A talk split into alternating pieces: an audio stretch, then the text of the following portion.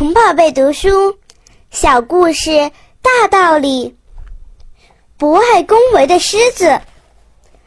狮子坐在宝座上，他对于臣民的恭维已经听厌了。真讨厌，他们每天对我说一大堆恭维的话，我的耳朵听得都要快要生老茧了。他们真愚蠢，以为我是一个喜欢受人恭维的狮王。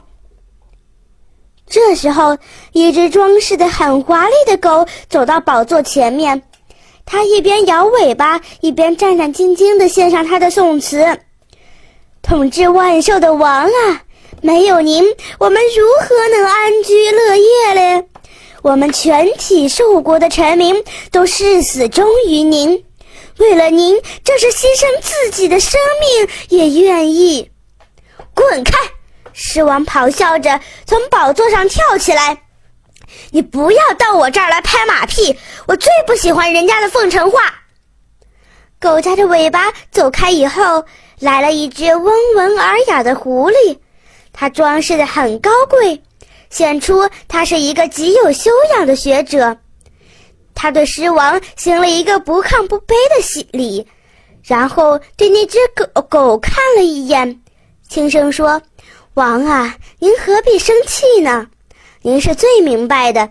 像狗那么无聊的家伙，他会说出什么聪明的话？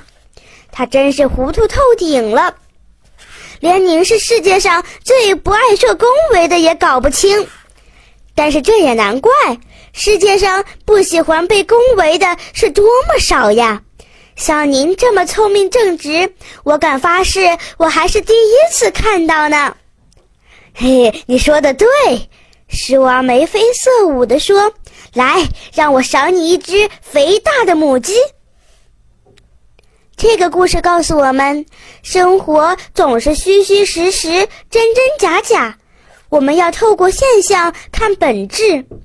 狮子表面上不爱受恭维，但是最终还是接受了狐狸的奉承。看来，虚荣心真的是无孔不入。要想随时随地保持一颗清醒的头脑，就要学会踏踏实实做人。